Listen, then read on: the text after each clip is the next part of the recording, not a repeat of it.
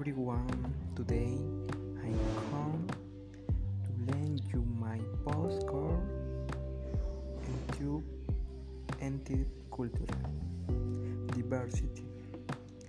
First, my name is Jose Luis. I'm a student of Ignacio Meriano, Fight to grade. Maria Isabel India San. Chiyukan very experienced woman. She always struggled to get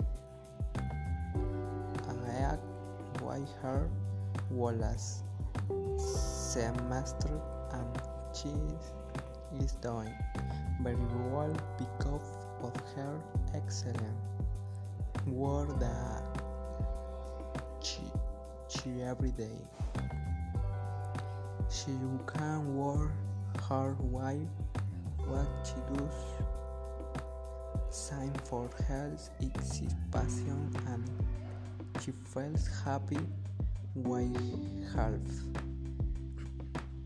The woman Maria another passion. The days it was excellent sign main people recommended it for its excellent. Whereon dedicated they books in doing it. Thank you to her effort. Shiyukan was able to have her designs and entrepreneur and thus be recognized by many people.